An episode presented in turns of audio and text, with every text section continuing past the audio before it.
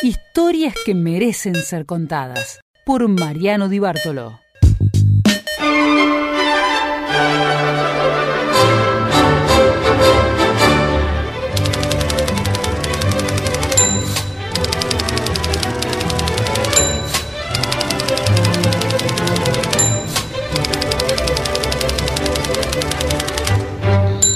Hay un dicho que dice que todo tiempo pasado fue mejor.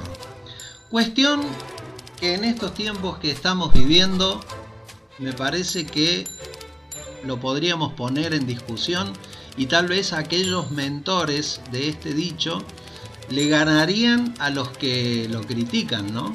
Con esto de no poder salir o llevar la vida que llevábamos antes y todas esas cuestiones, eh, tal vez la cuestión de para la, para la discusión. Pero bueno, esto en algún momento pasará, siendo optimista. El Club de la Madrugada seguirá al aire, Radio Universidad estará más linda que nunca. eh, y nosotros trataremos de seguir haciendo nuestro trabajo. Pero todo tiempo pasado fue mejor. La posiciona a Córdoba en un lugar más estratégico de lo que la tiene hoy en la actualidad. Me da toda esa sensación. Y confirmo esto que digo tras haber hablado con el señor Juan Ignacio San Martín, nieto del brigadier San Martín, director de la fábrica militar de aviones y que hizo de ese lugar un polo de producción a nivel nacional e internacional.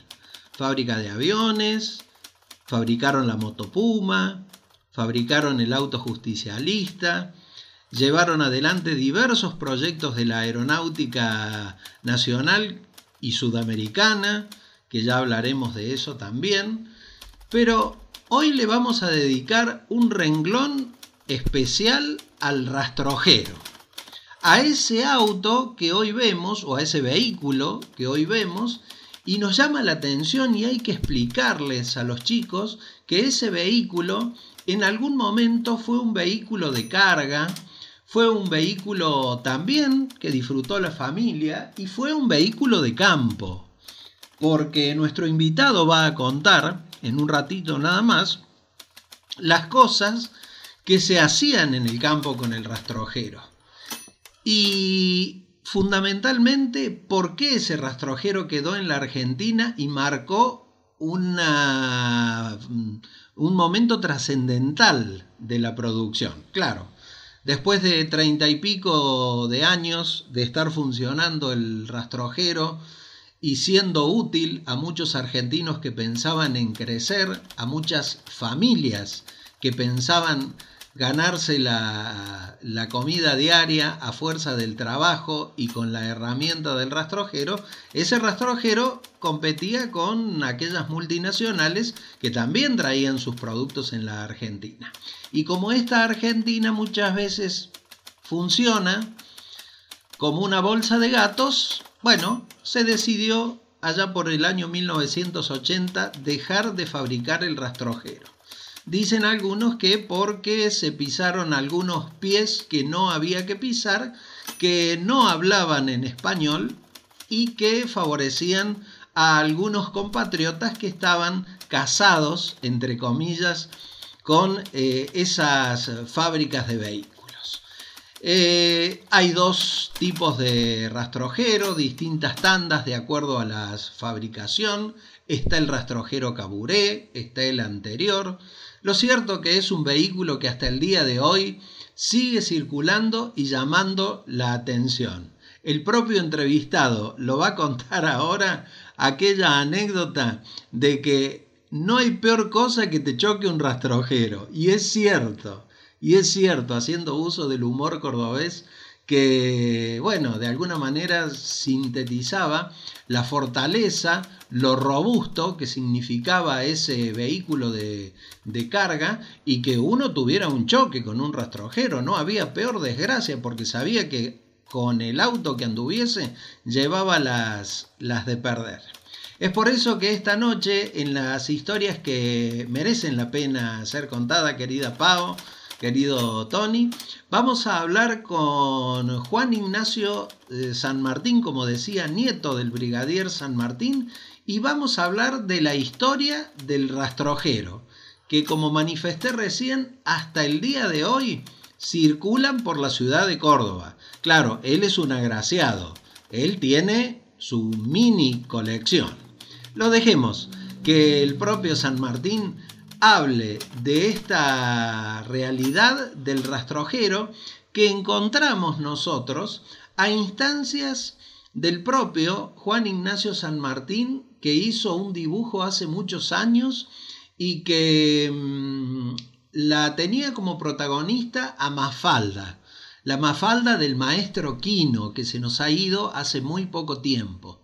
Se tomó el atrevimiento, porque es un gran dibujante, eh, de hacer una pequeña viñeta y ponerla a Mafalda y al rastrojero, y a Mafalda pensando en que el rastrojero es el único vehículo que todavía piensa en las personas, haciendo esa mm, proyección acerca de que el rastrojero contribuye a que la persona viva mejor. Seguramente si viviera el maestro Quino se hubiera sonreído y el propio San Martín lo explica ahora como algo divertido que de alguna manera sintetiza esto que estamos diciendo. El invitado de esta noche aquí en Radio Universidad, las historias que merecen ser eh, que valen la pena ser contadas o que merecen ser contadas por parte de uno de los protagonistas. El rastrojero, señoras y señores, con nosotros en el Club de la Madrugada.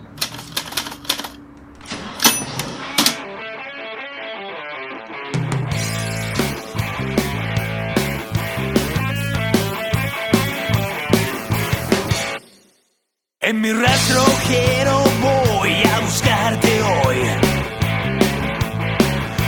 sol aparezca y caliente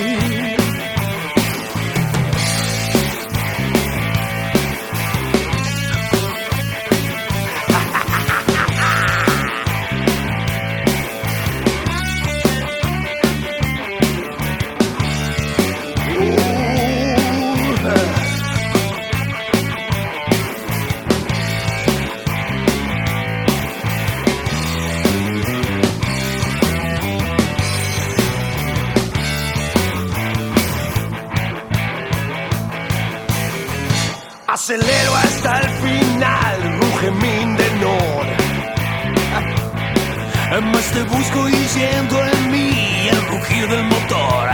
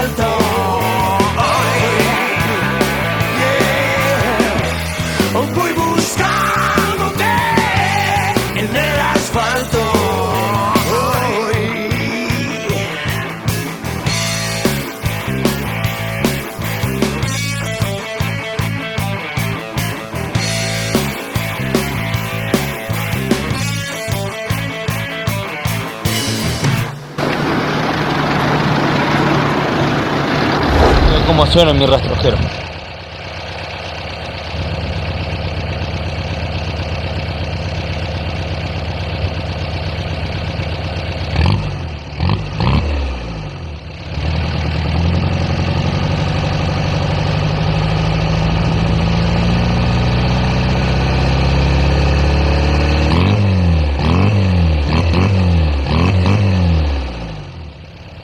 Bueno, señor San Martín, el de que esté recibiendo al Club de la Madrugada en Radio Universidad para hacer un repaso de, bueno, cuestiones que tienen que ver con Córdoba, pero que fundamentalmente con el corazón, me parece, de los cordobeses. ¿Cómo está?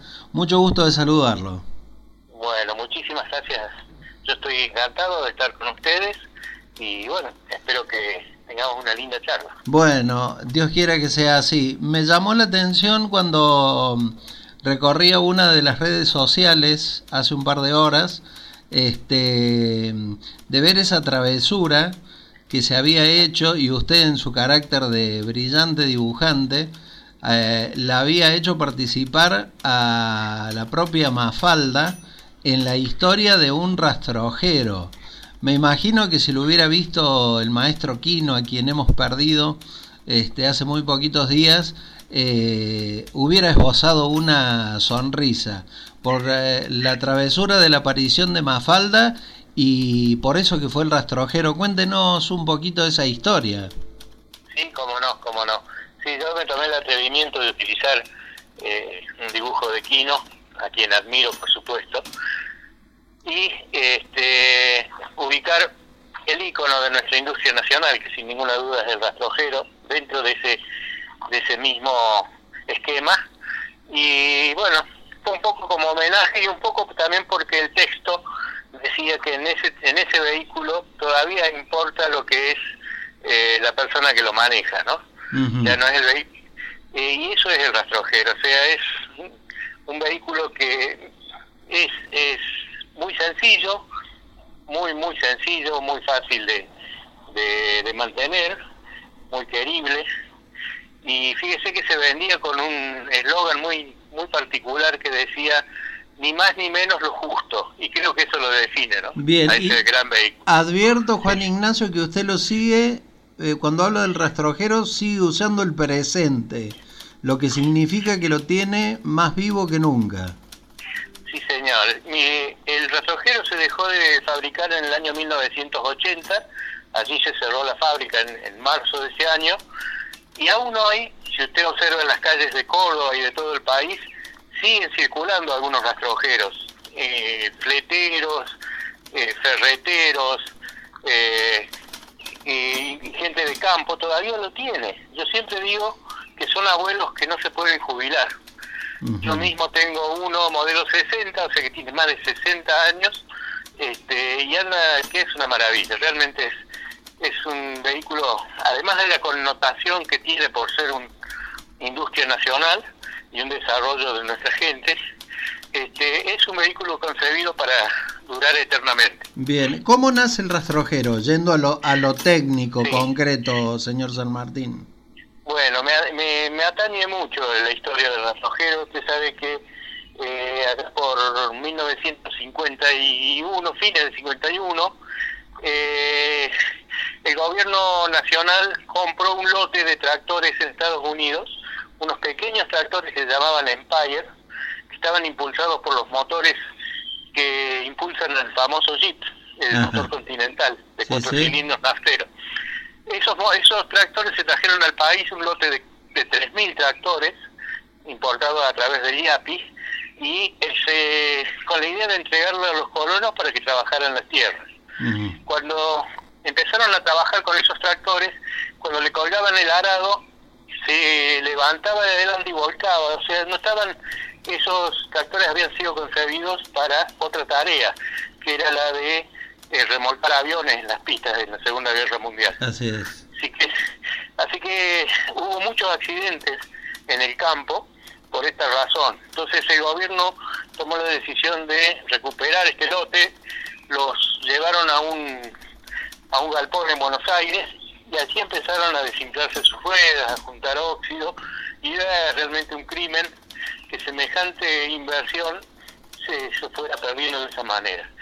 Allí los, eh, mi abuelo, el brigadier San Martín, que había sido director de la fábrica de aviones del 44 al 49, había sido gobernador de Córdoba del 49 hasta el 51, y en ese momento era el ministro de Aeronáutica de la Nación. Ajá, O sea, lo que hoy sería más o menos un, un ministro de Defensa. correcto. Él vio este lote allá en Buenos Aires y se vino a la fábrica acá de Córdoba, habló con un joven ingeniero, era Raúl Salvador Gómez, un ingeniero eh, que se había recibido en la, en la Facultad de La Plata, ingeniero aeronáutico, y le comentó y le pidió que hiciera un estudio a ver cómo se podían recuperar estos viejos tractores, convertirlos en un camión liviano. Eh, Gómez se internó en la fábrica con un carpintero y un chapista y estuvieron trabajando casi 70 días y prepararon dos prototipos. Uno que era el clásico rastrojero con caja de madera y el otro que era una rural, o sea, un vehículo cerrado, familiar, que se llamó la gauchita. Eh, en ese momento se presentaban también los automóviles que se empezaron a hacer en la fábrica, que eran los Intitec. Eh, se iban a presentar en Buenos Aires. Como los dos rastrojeros estuvieron listos, también se los cargó en el ferrocarril a ser presentados oficialmente ante el gobierno nacional el primero de mayo de 1952. Y por supuesto sin saber el resultado a lo que iban. Exactamente.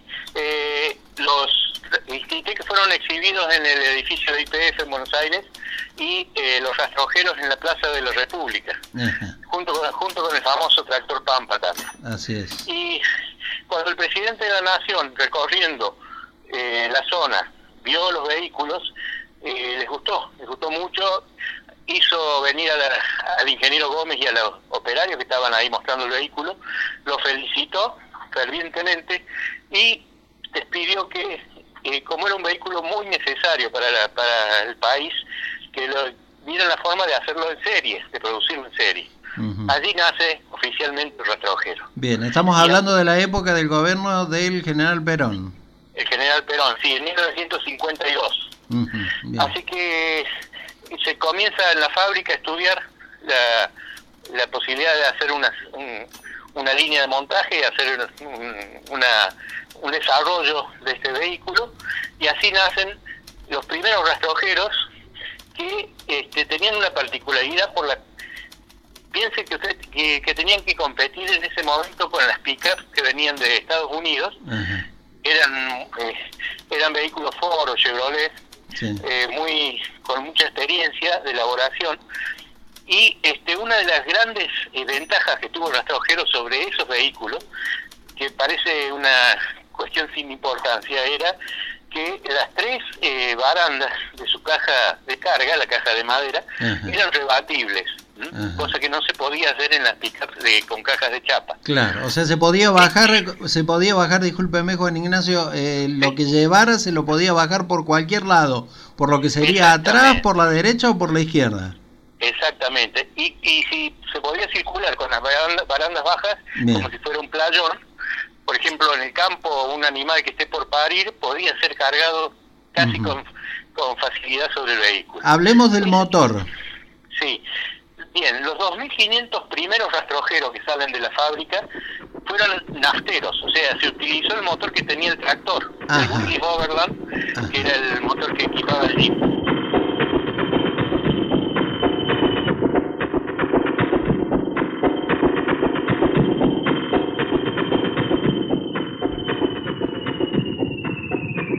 Este es el nuevo rastrojero diésel, doble cabina, dos puertas, creado especialmente para el campo y la ciudad.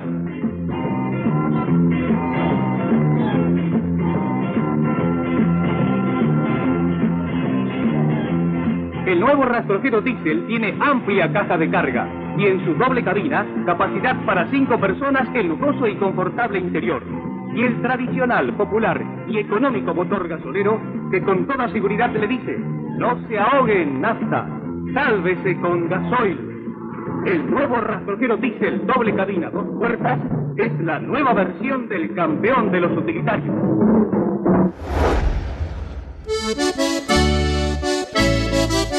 Sos como mi camioneta, amor, porque te lo dicen los maestritos.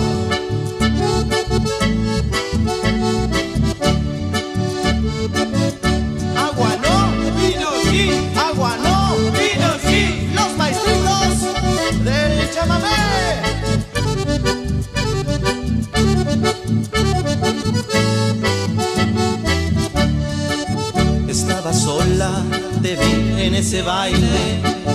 Estabas triste, lo vi en tu mirar. Él te dejó por una que es más fácil, llevar a la cama y cumplir su necesidad. Pero él no sabe lo que pasó más tarde. Encontré a tu amiga y ella me contó aquel secretito para poder conquistarte. Sabes una cosa, sos igual a mi maquinón. Sos como mi rastrojero, primero hay que calentar, después un empujoncito y ahí nomás vos le arrancás. Sos como mi camioneta, sin patente ni auxiliar, pero una vez que le arrancas, sos gauchita por demás. Como te lo dije,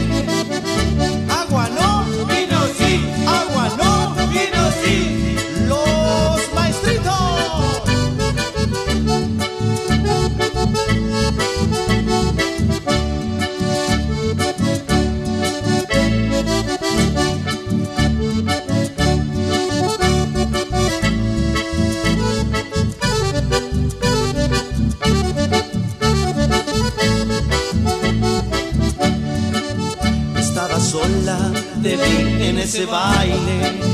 Estabas triste, lo vi en tu mirar. Él te dejó por una que es más fácil, llevar a la cama y cumplir su necesidad.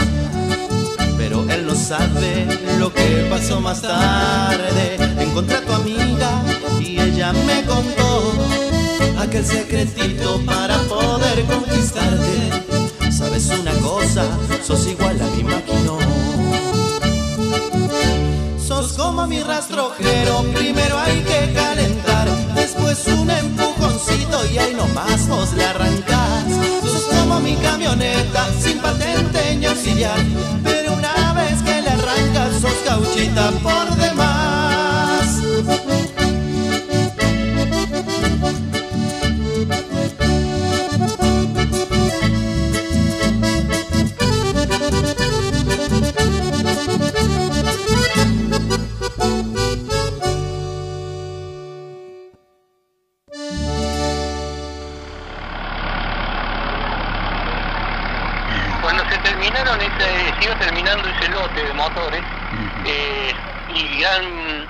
el, noven- el 80% del tractor se, de las piezas del tractor se utilizaron en los rastrojeros.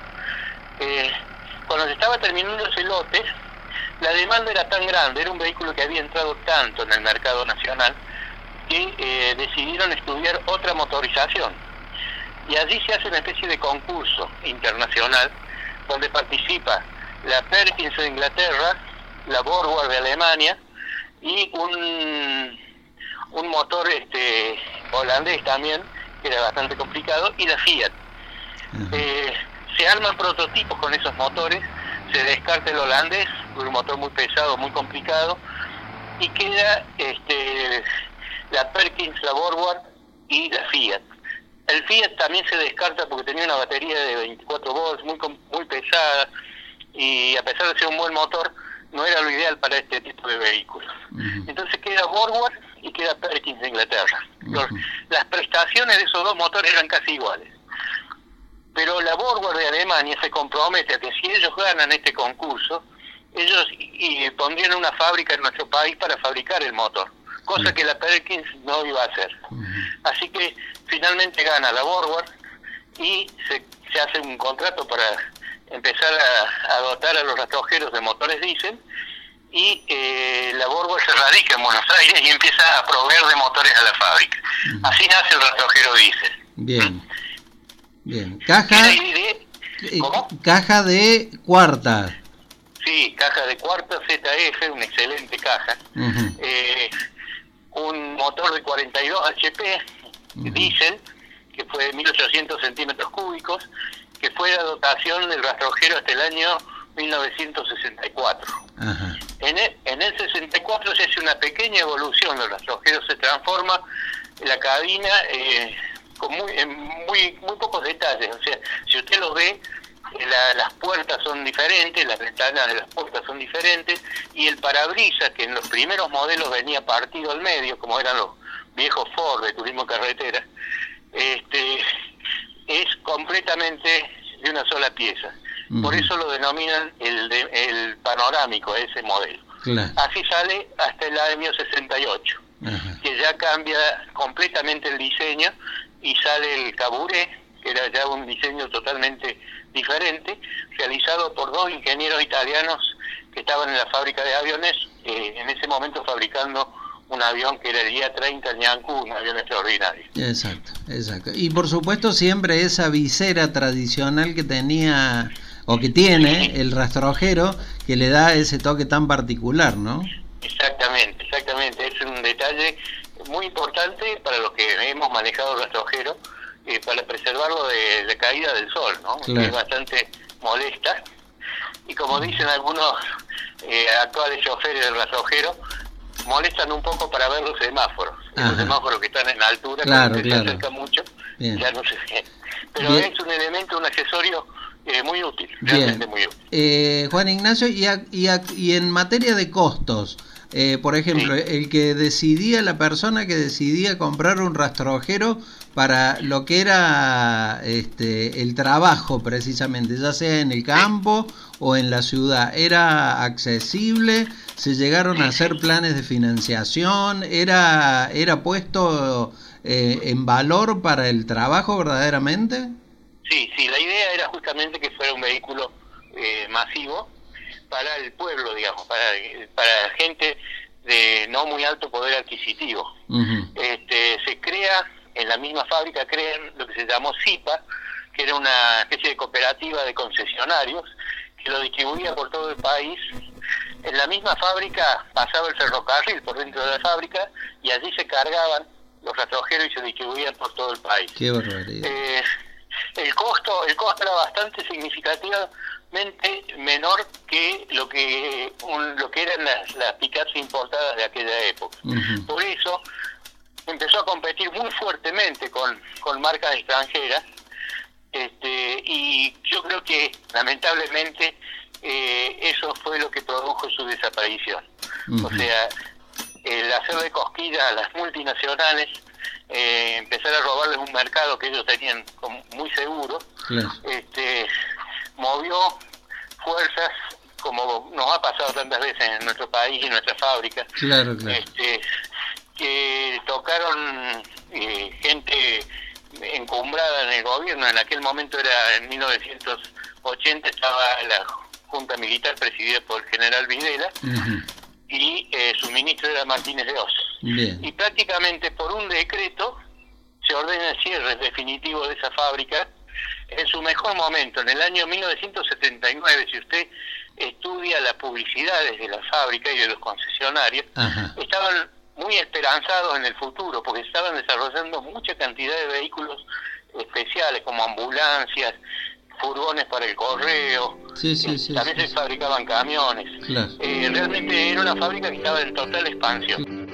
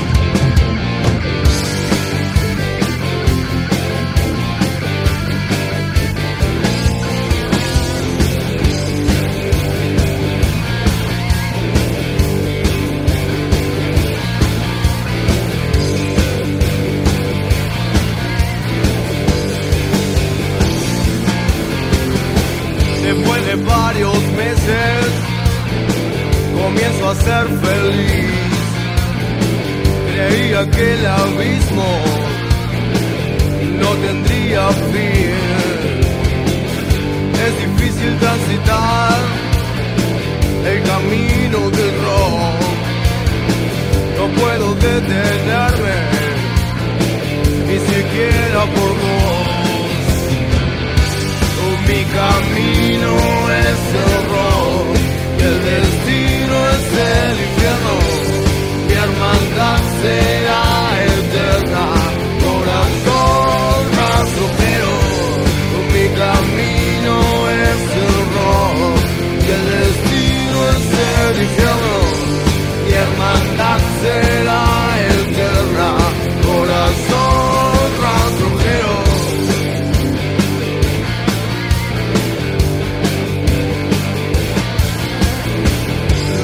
solo, hermano.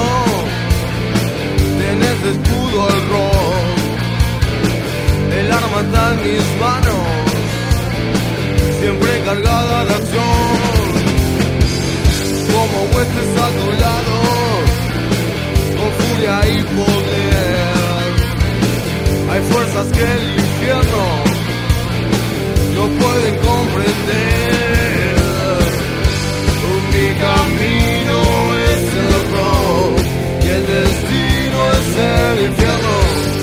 Mi hermandad será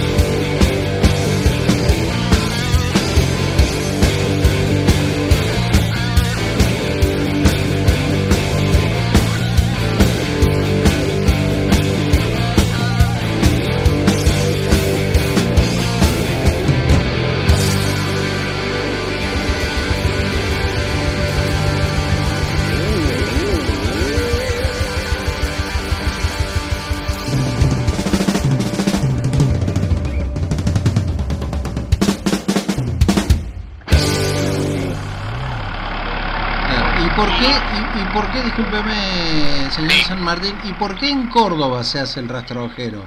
Por, eh, por Bueno, sí.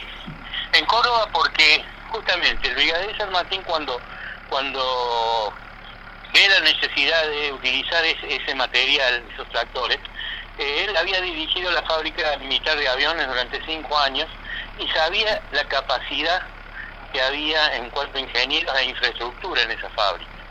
Y otro detalle es que el general Perón, antes de que esto sucediera, antes que se empezara a hacer el rastrojero, había convocado a los grandes fabricantes Chevrolet, Dodge y Ford, que estaban en ese momento en el país, y les pidió que ellos desarrollaran un vehículo nacional. Eh, o sea, eh, que hicieran las inversiones necesarias para fabricar un vehículo argentino. Ellos le, le dijeron que en ese momento era imposible, que la, la Argentina no era un mercado lo suficientemente importante como para hacer esa inversión, y ellos no fabricaban, sino que prácticamente traían y armaban en el país. ¿no es cierto? En esa reunión estuvo el brigadier San Martín y cuando se fueron estos empresarios él le dijo al presidente, mire señor, yo he dirigido la fábrica de aviones durante cinco años, sé la capacidad que hay allí, la capacidad humana, el capital humano que tiene ese lugar y sé la infraestructura que hay allí. Yo le aseguro que ahí se pueden hacer automóviles. Y el presidente le dijo, bueno, háganlo, eh, métale nomás. y así nació este, este vehículo. Y así. El nombre, Sí. sí, Ah, el eh, nombre, sí, sí, con- continúe, por favor. sí. Eh, el, el brigadier venía a los fines de semana a Córdoba, porque él estaba como ministro en Buenos Aires, y directamente se iba a la fábrica. Y un viernes, a, a altas horas de la madrugada, eh, ya del sábado, estaba con el ingeniero Gómez, en una, ya terminando el prototipo, y le dijo, en una conversación entre ellos, le dijo, ingeniero, ¿cómo lo vamos a llamar a este vehículo? Y el ingeniero Gómez le dijo, mire, brigadier, este es un vehículo que se va a mover en el campo, va a recorrer sobre los rastrojos. ¿Qué le parece si le llamamos rastrojero? Bueno, en ese en el momento les gustó el nombre, fueron a un pantógrafo, una máquina especial, hicieron en, en metal una chapa que decía rastrojero, esa chapa fue eh, puesta en el capo del, del prototipo que fue a Buenos Aires y yo tengo el honor de que el ingeniero Gómez me la regalara, yo la tengo en mi casa, Ah, esa, re- bien. esa reliquia, ¿no? Qué barbaridad, qué barbaridad.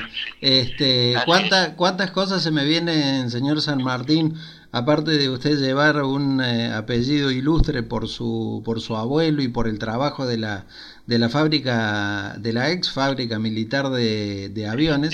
¿Cuánta, ¿Cuántas cosas que han salido desde la Puma? Eh, usted mencionaba el tractor Exacto. Pampa y, Sí, y, y, bueno, el, el rastrojero. ¿Y, y qué más se hizo? Así que marcó tendencia na- nacional con mano de obra genuina.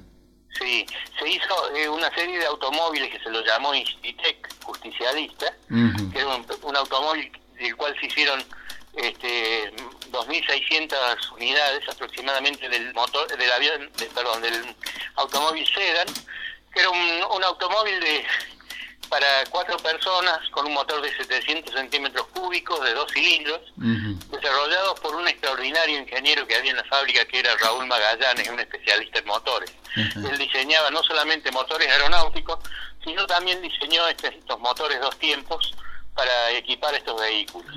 Y también se hizo una serie, esto es poco conocido, se hizo una serie de 200, casi 200 automóviles que se llamaron eh, Justicialista Sport, Ajá. que eran eh, hechos totalmente en fibra de vidrio, en su carrocería. O sea, Sí, eh, Argentina sí. fue el segundo país en el mundo que hizo un auto con este con este material. Claro. Eh, los primeros fueron los norteamericanos con el Chevrolet Corvette eh, en el año 53 y inmediatamente después salió nuestro Auto Sport que era realmente muy bonito para la época Sí, y que fue presentado en una exposición en el Madison Square Garden en el año 54 y causó muy buena impresión en Estados Unidos.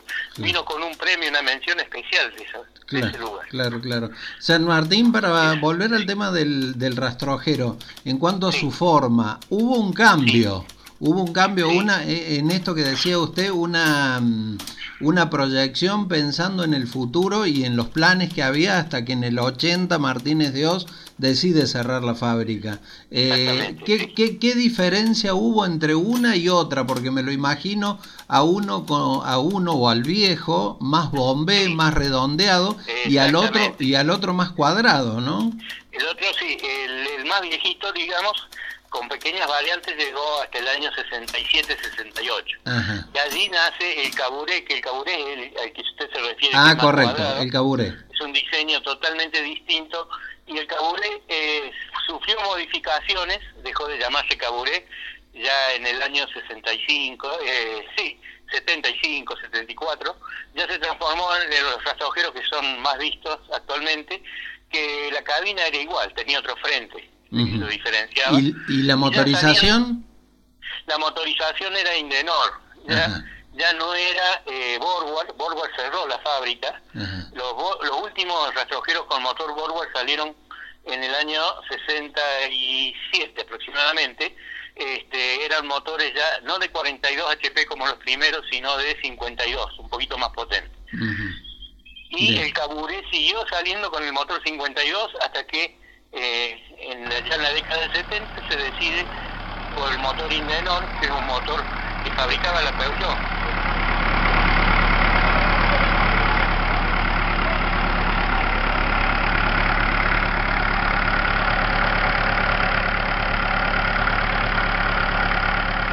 Este, un motor diésel que empezó a equipar los, los, los retrojeros hasta, hasta el último que salió en marzo del año 80. Bien, y ya le voy a preguntar sobre esa, sobre esa situación. Antes permítame que le consulte sobre el Cono Sí. Sur, un auto que vimos hecho taxi o que siempre funcionó de taxi.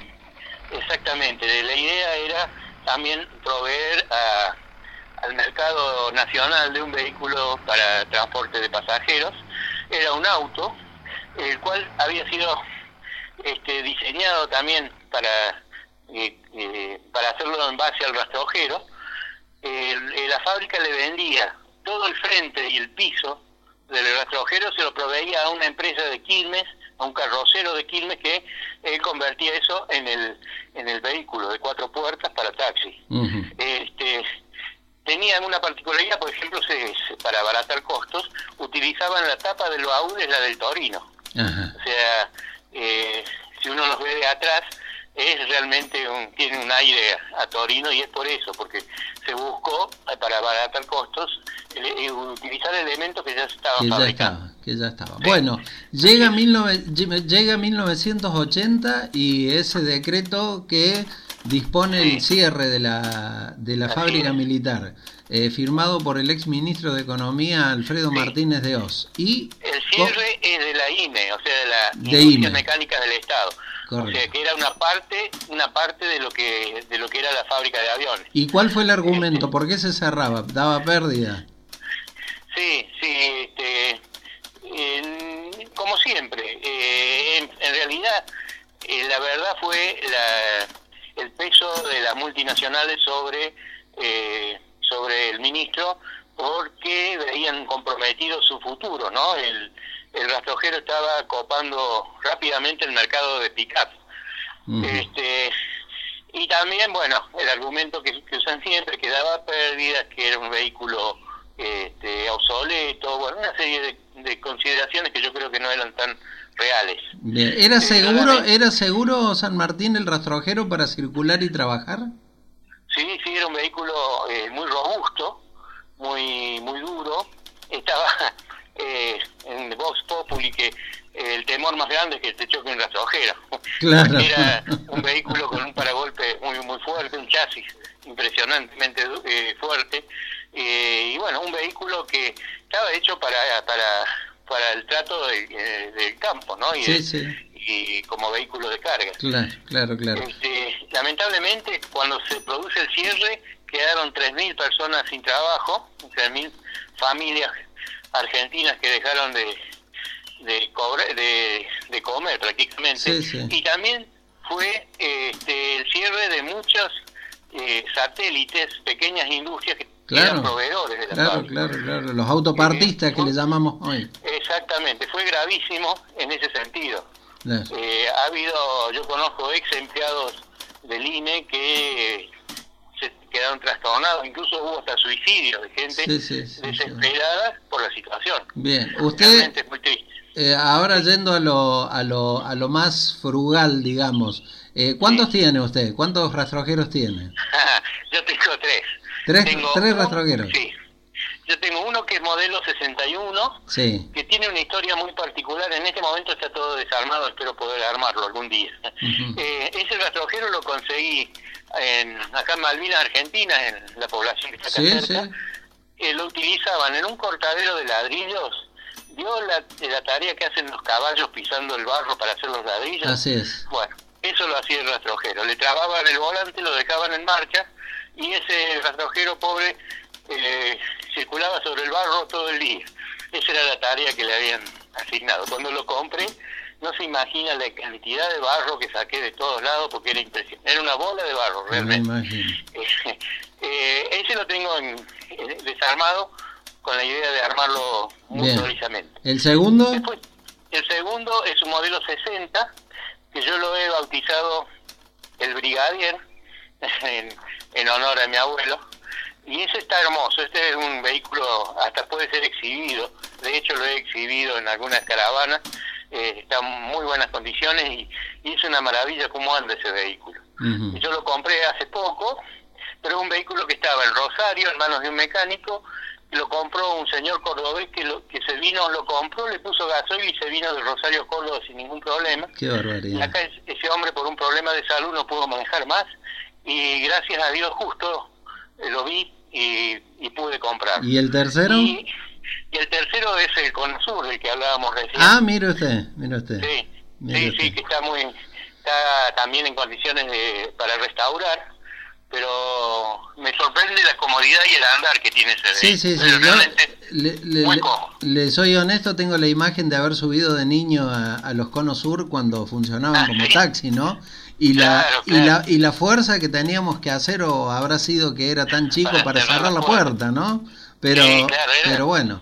Y de siempre y, y de siempre fijar la vista en esa especie de rejilla que tenía que era donde estaban esos alambritos, esos es- Ah, sí. es- esa, es- esos alambritos precisamente donde calentaban y cuando se ponía en Claro. rojo arrancaba recién, ¿no? Que era cuando tomaban temperatura la, la, la, la, la in- la in- la inyección, imagino, el vehículo. Claro, no, el, el diésel eh, tiene un sistema de precalentamiento, estos diésel antiguos. Sí. Este, la llave de para poner, usted pone el contacto, tiene una llave que tiene dos posiciones. Así la primera es para calentar, el precalentador le llaman, que tiene, como usted dice, una, una resistencia que se ve por un agujerito en el tablero.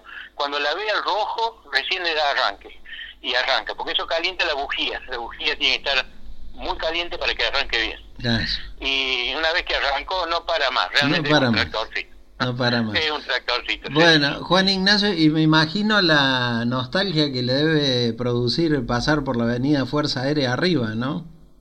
Sí, por supuesto. Bueno, yo tengo el privilegio de que yo toda mi vida quise trabajar en esa fábrica. Se imagina que yo lo llevo en la sangre. Por supuesto. Eh, no solamente la parte automotriz, sino la parte aeronáutica.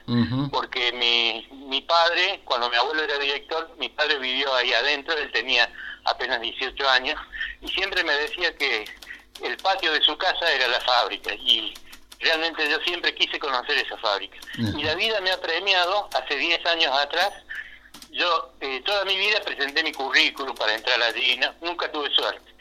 Hace 10 años atrás, dando una conferencia sobre la historia de la fábrica y la industria de Córdoba, me escuchó un, un director de, de FADEA, como se llama ahora, y me pidió que lo diera esa charla dentro de la fábrica.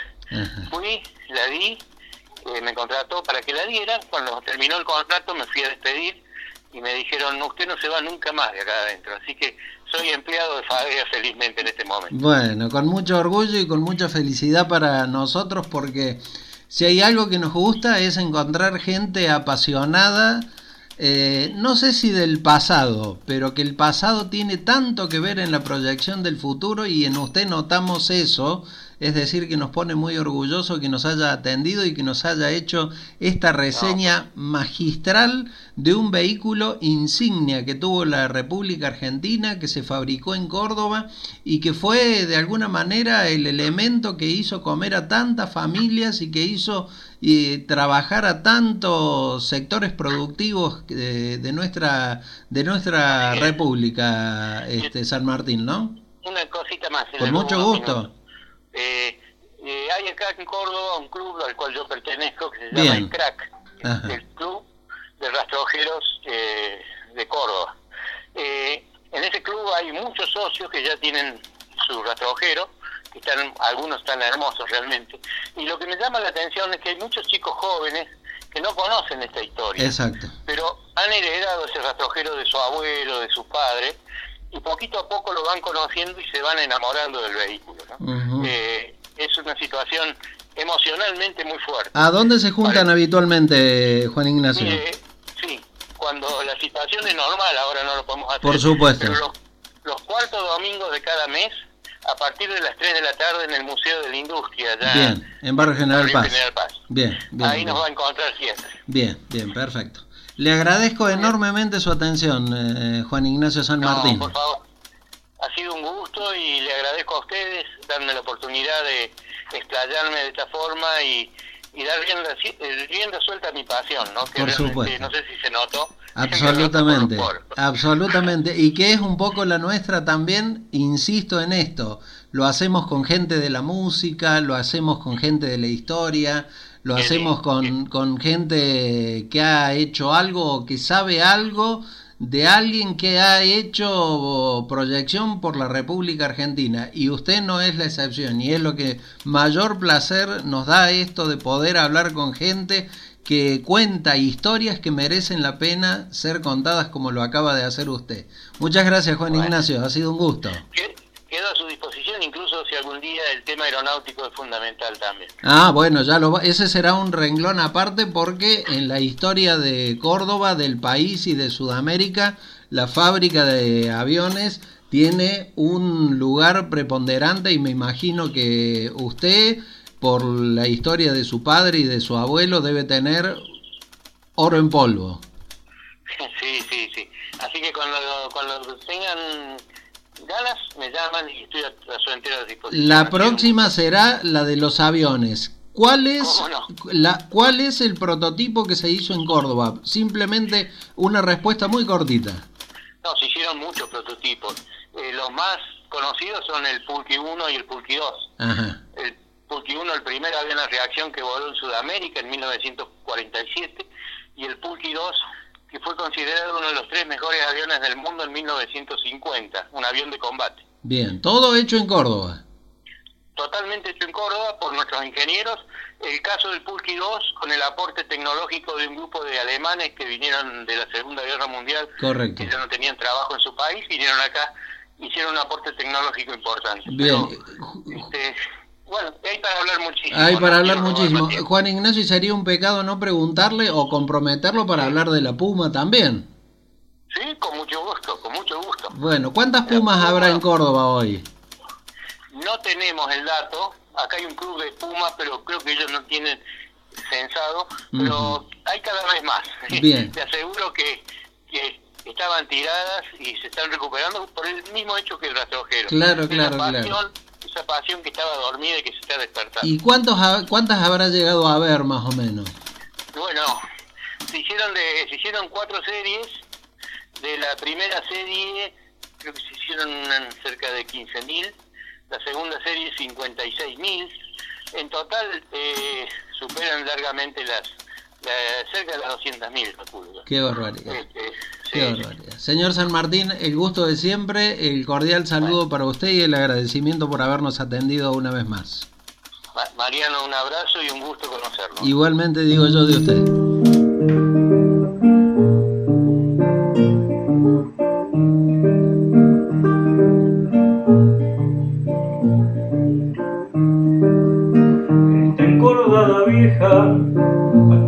Voy a cantar, muy largo el caminar, con servicial y pareja, y mire que no se queja, después de grandes palizas, tenía baranda fija, en su caja de madera, fue el sol de nuestra bandera, tan fuerte como precisa.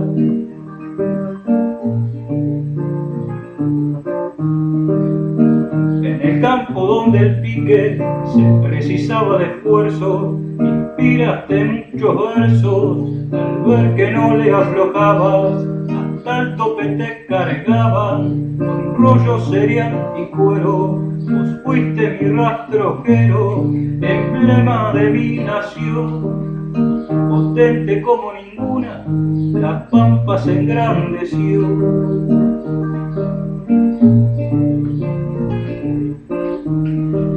Mecánicos y bombistas halagaron tu nobleza Tu escudo era la tibieza de la industria nacional y en la rama comercial también hiciste reparto, mas nunca sabré ni cuánto serviste a la sociedad. Con soda y con dama Juana supliste necesidad.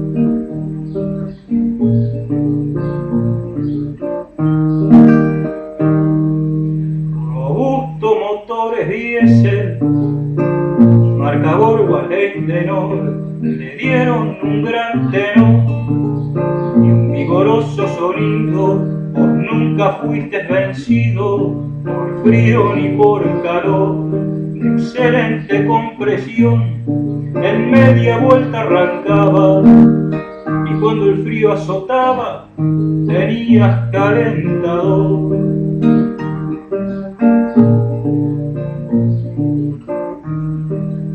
Mi viejo amigo querido, acá están puestos versos, creados con mucho esfuerzo, tiempo hermano se ha ido, siempre estaremos unidos, tranca y mi corazón. Y es por esa razón que yo te canto esta historia, descansando en la memoria, en aquel viejo galpón.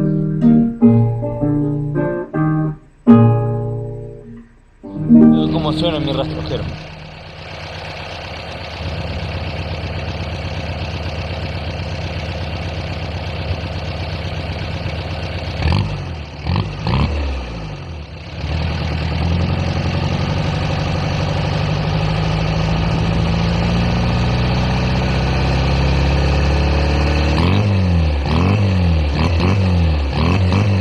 Bueno, y el convite quedó, como habrán advertido ustedes, sobre la mesa. La próxima conversación que tengamos con el señor Juan Ignacio San Martín será de aviación, de lo que ha significado la fábrica militar de aviones para todos los proyectos y prototipos que existieron, algunos de ellos, como el Pulqui, se convirtió en realidad. Eh, vamos a hablar de los autos eh, que, se o que se proyectaron ahí y que por una u otra razón tampoco lograron tener mercado en la Argentina, del tractor Pampa y fundamentalmente de la moto Puma. Y esta anécdota se la debo a Rubén Torri, al que vengo mencionando eh, muy seguido en estos espacios. Contaba Rubén, quien fue empleado precisamente de la fábrica militar de aviones y conoció al brigadier eh, San Martín, que a las 4.05 de la tarde, la avenida Fuerza Aérea, que conocemos hoy, se volvía contramano. ¿Cómo es eso? Se volvía contramano porque era el horario de salida de los empleados de la fábrica militar de aviones, que cada uno salía en su moto Puma. Y la idiosincrasia cordobesa hizo que sabiendo que a esa hora salían los empleados de la fábrica, no, circulaba, no circulaba nadie o no circulara nadie rumbo, por ejemplo, hacia Carlos Paz. Quedara una vía libre para que ese tramo de la ex fábrica militar de aviones, hoy FADEA, quedara libre a los efectos que todos los empleados que iban en su Puma, fabricada allí también, pudieran ir accediendo a los distintos barrios de la ciudad de Córdoba en contramano, haciendo ese tramo en contramano y distribuyéndose por toda la ciudad. Una anécdota que me acordé que Rubén la sabía contar y que seguramente ustedes que nos están sintonizando a esta hora eh, la deben recordar también de la gloriosa moto Puma, ¿eh? que hay unas cuantas y muy linda, como decía el propio San Martín. Bueno, ha llegado el momento de decirles hasta la semana próxima. Esperamos con todo el corazón hayan disfrutado ustedes tanto o más que nosotros esta historia que el señor San Martín nos ha contado acerca de este vehículo de carga que se llama rastrojero, ¿eh? y que tanto orgullo causó a la República Argentina y que tanto orgullo causa a la República Argentina por ser de fabricación nacional, por dar eh, vida a la producción y por ser la fuente de trabajo de mucha gente de bien que lo utilizó, que lo, lo supo usar y trabajar. Qué ganas que tengo de dar una vuelta, le decía San Martín, a ese que le llama el brigadier, en honor a su abuelo. Qué ganas que tengo. ¿Y vos, Tony? ¿Y vos, Pau? ¿Te animás también al desafío de manejar el brigadier del amigo Juan Ignacio San Martín? Bueno, el desafío está hecho, ¿eh? Así que habrá que sacar números, chicos, y comenzar a esperar para que llegue ese momento y darnos ese lujo. El lujo lo he tenido yo, de poder compartir estas historias que merecen la pena ser contada aquí en el trasnoche de Radio Universidad, en el Club de la Madrugada, junto a Paola Caradagian. Hasta la semana que viene, si Dios quiere.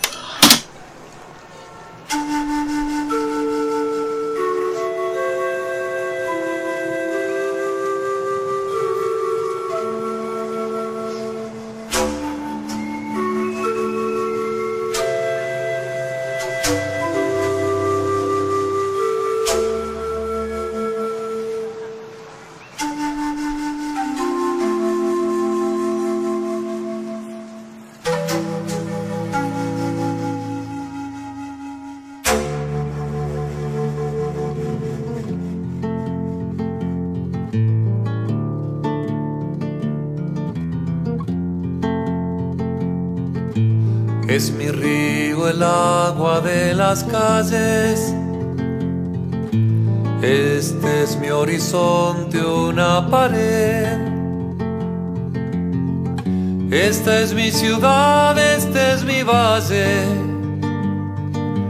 Con aromas, gritos y café. Por los pasillos van los delirantes, buscando el modo de pasar el mes. Por los relojes corren los instantes, con besos más medidos cada vez. Yo voy buscando oro en la cañada. Un día aquí perdí toda mi sed. Quizás el año traiga otra esperanza. Quizás me estoy muriendo aquí de pie.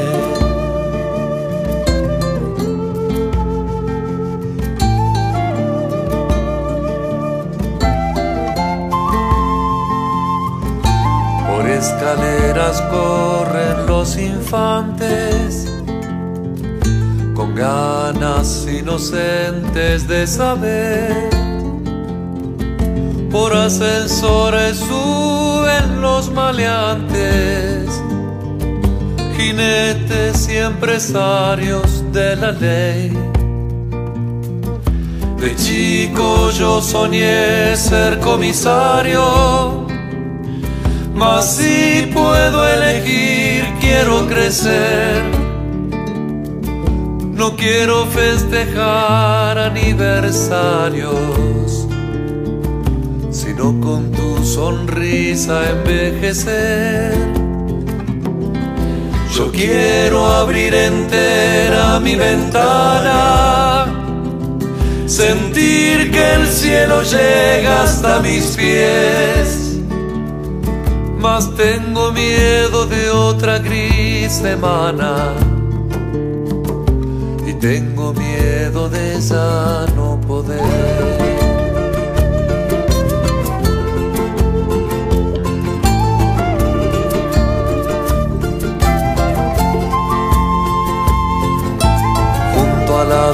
Escuelas van los bares